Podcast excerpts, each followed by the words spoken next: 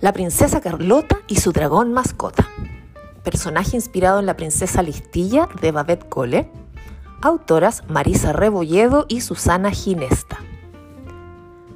La princesa Carlota no es una princesa corriente de esas que aparecen en los cuentos.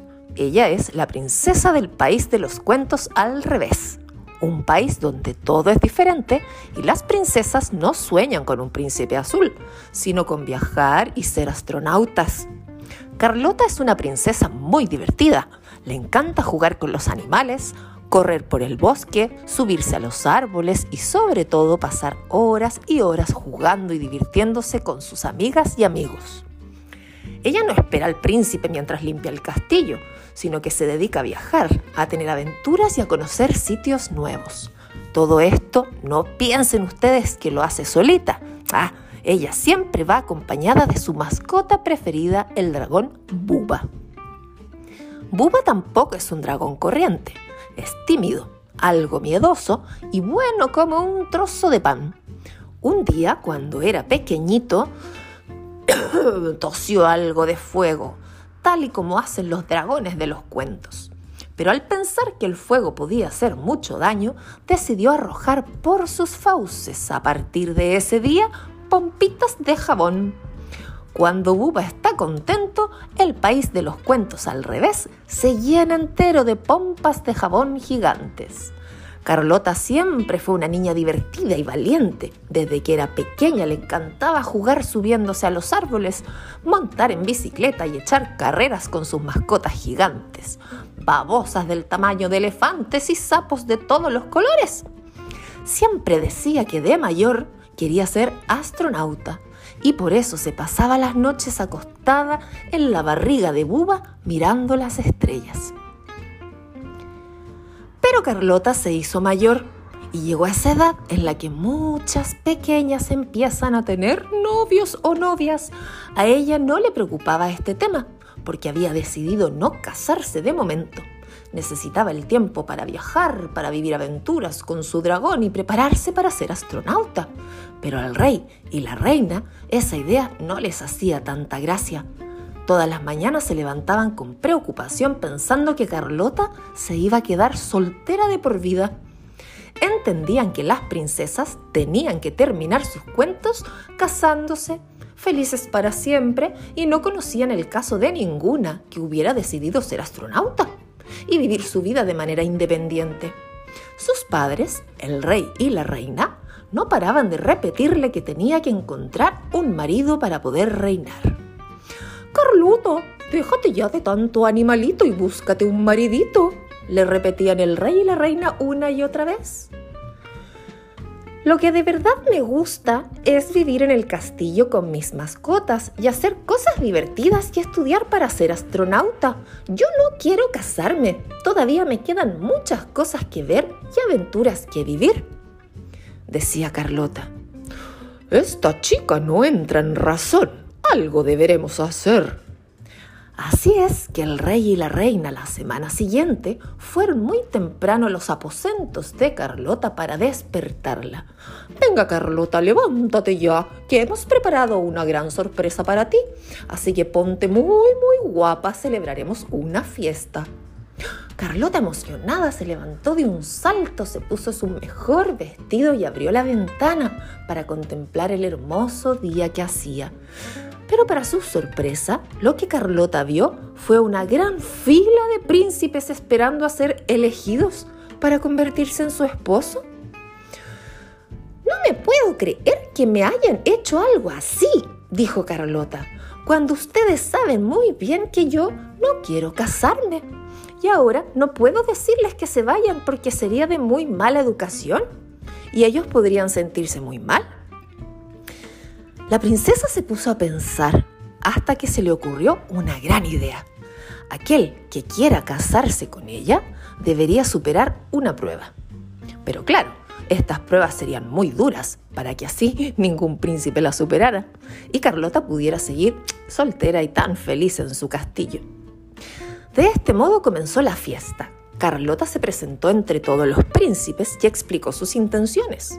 Muchos de los príncipes decidieron regresar a su palacio, pues sus motivaciones no se acercaban en absoluto a la de buscar una esposa.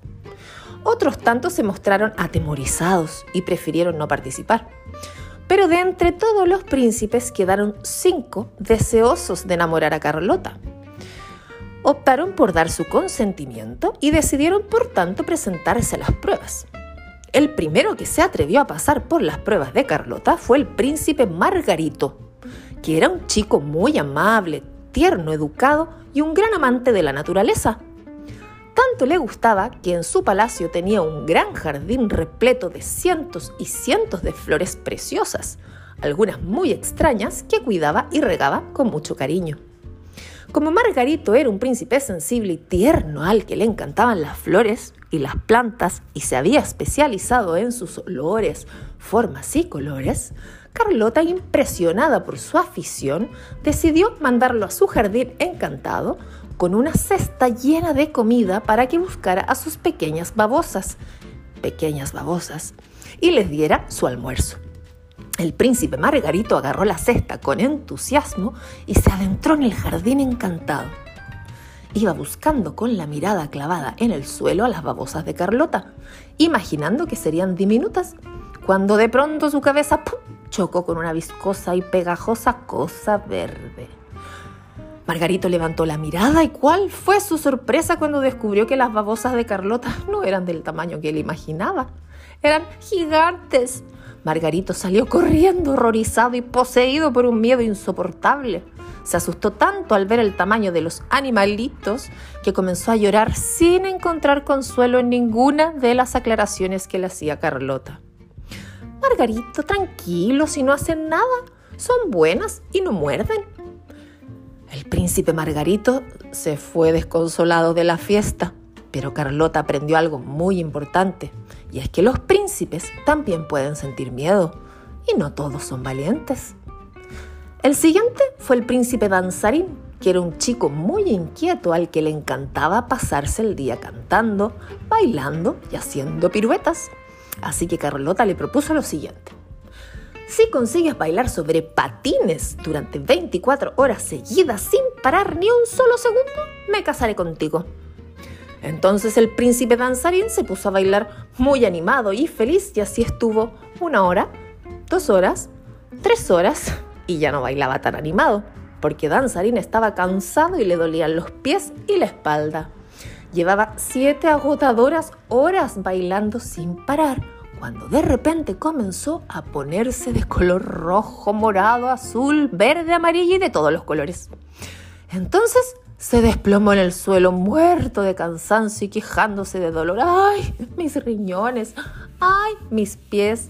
Y Carlota aprendió que los chicos también se cansan, sienten dolor y no siempre tienen por qué ser fuertes.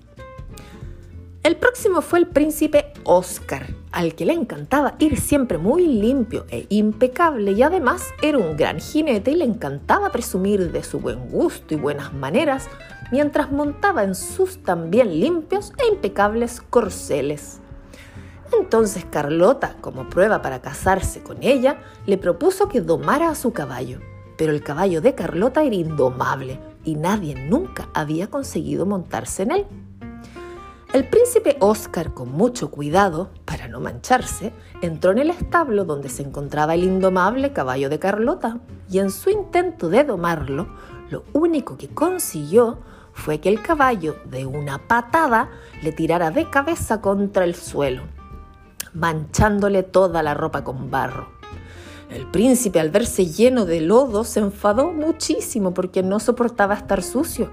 Y así Carlota aprendió que a los chicos también les gusta arreglarse y estar guapos, aunque la princesa le explicó a Oscar que no pasa nada por ensuciarse y que debía disfrutar y jugar y no estar pendiente únicamente de que la ropa estuviera intachable. Una tarde Carlota conoció al cuarto príncipe, al príncipe Mareducho. Era un muchacho simpático y alegre, aunque algo arrogante. Presumía de cortar con su hacha los troncos más fuertes y rígidos de todos los que encontraba en los bosques Buscaba árboles grandes y altos y sin pensarlo los talaba. Así que Carlota, tras observar atentamente a Maderucho, decidió retarle con la siguiente prueba. Maderucho, tendrás que ir a mi bosque mágico y allí buscarás el árbol más fuerte. Cuando lo encuentres, tala un trozo de su tronco y tráemelo al palacio. Maderucho emprendió su marcha y provisto de su hacha se adentró en el bosque para comenzar a buscar el árbol más robusto. De lo que no era consciente el príncipe es que en el bosque de Carlota los árboles son diferentes. Allí cuando uno de estos está cansado, por ejemplo, de tomar el sol, levanta sus raíces del suelo y se cambia de sitio. Sí, los árboles andan. Y no solo eso, también son capaces de hablar. Carlota decidió ir detrás de Maderucho para ver la reacción de este cuando descubriera que los árboles estaban tan vivos. Enseguida Maderucho encontró el árbol más alto y fuerte situado en el centro del bosque. A primera vista parecía un árbol normal, pero qué sorpresa se llevó este cuando al levantar su hacha notó como algo en la cabeza le golpeaba para llamarlo. ¿Qué será esto que siento en mi cabeza? Pensó Maderucho. ¿Será una rama que se ha caído? ¿O una hoja quizás? Pero el árbol volvió a golpearle. Maderucho levantó la mirada y cuando vio al árbol que se movía como una persona se quedó quieto como una estatua. ¿Qué haces con ese hacha? preguntó el árbol. No me querrás talar, ¿verdad? Maderucho asustado contestó, eh, eh, eh, no, no, no, no, no, no, no, solo quería coger un trozo de madera. ¿Un trozo de mi tronco? ¿Estás loco? ¿Sabes el daño que eso me hace? Es como si cortaras un trozo de mi barriga. Ni se te ocurra, gritó el árbol. Maderucho se puso a pensar en todos los árboles que había talado antes y de pronto una pena horrible se apoderó de él. Tanta era esa pena que Maderucho se puso a llorar y aunque Carlota intentó consolarlo, no hubo manera de que parara. Carlota aprendió que los chicos también lloran el príncipe Maderucho estaba avergonzado porque una chica le había visto llorar, pero la princesa le explicó que chicos y chicas tienen sentimientos y sienten miedo, y no es malo demostrarlo. Y tras esto, el príncipe Maderucho volvió a su reino para cuidar de sus bosques y sus árboles. El último príncipe que accedió a superar las pruebas de Carlota fue el príncipe Canijín, un chico muy simpático y alegre al que le encantaba viajar y divertirse. Al verlo tan delgadito, Carlota pensó en su prueba y tuvo una idea. Le pediría a Canijín que acompañara a sus padres, el rey y la reina, de compras. Pero el rey y la reina solían hacer grandes compras porque tenían poco tiempo, así que cuando iban a comprar lo hacían para todo el año. Canijín al principio cargaba sin problemas todos los paquetes, pero cuando ya llevaba tres pares de zapatos, dos pamelas, kilos de peras y manzanas y varias cajas de leche, decidió pararse. Estaba horrorizado de todas las cosas que compraban y de cómo le hacían cargar. Con firmeza decidió soltar las cosas y con voz tajante afirmó, bueno, bueno, bueno, bueno, pero ¿esto qué es? Yo ya no puedo más. Todas estas cosas pesan muchísimo y yo no soy un príncipe fuere precisamente. Estoy cansado y además pienso que no es justo que yo cargue con todo esto mientras el rey y la reina van con las manos vacías. No es justo eso, como tampoco lo es que una princesa me tenga que poner pruebas para casarme con ella. Nos casaremos si estamos de acuerdo los dos y ya está. Y si alguno no quiere, tampoco pasa nada por quedarse soltero o soltera. ¿Verdad, Carlota? Carlota no podía creer lo que el príncipe Canijín estaba diciendo. Por fin encontraba a alguien que estaba de acuerdo con ella. Y lo mejor de todo, Carlota estaba radiante de felicidad porque había demostrado a sus padres que no era necesario que una princesa se casara y que todos los príncipes no tenían por qué ser valientes y fuertes.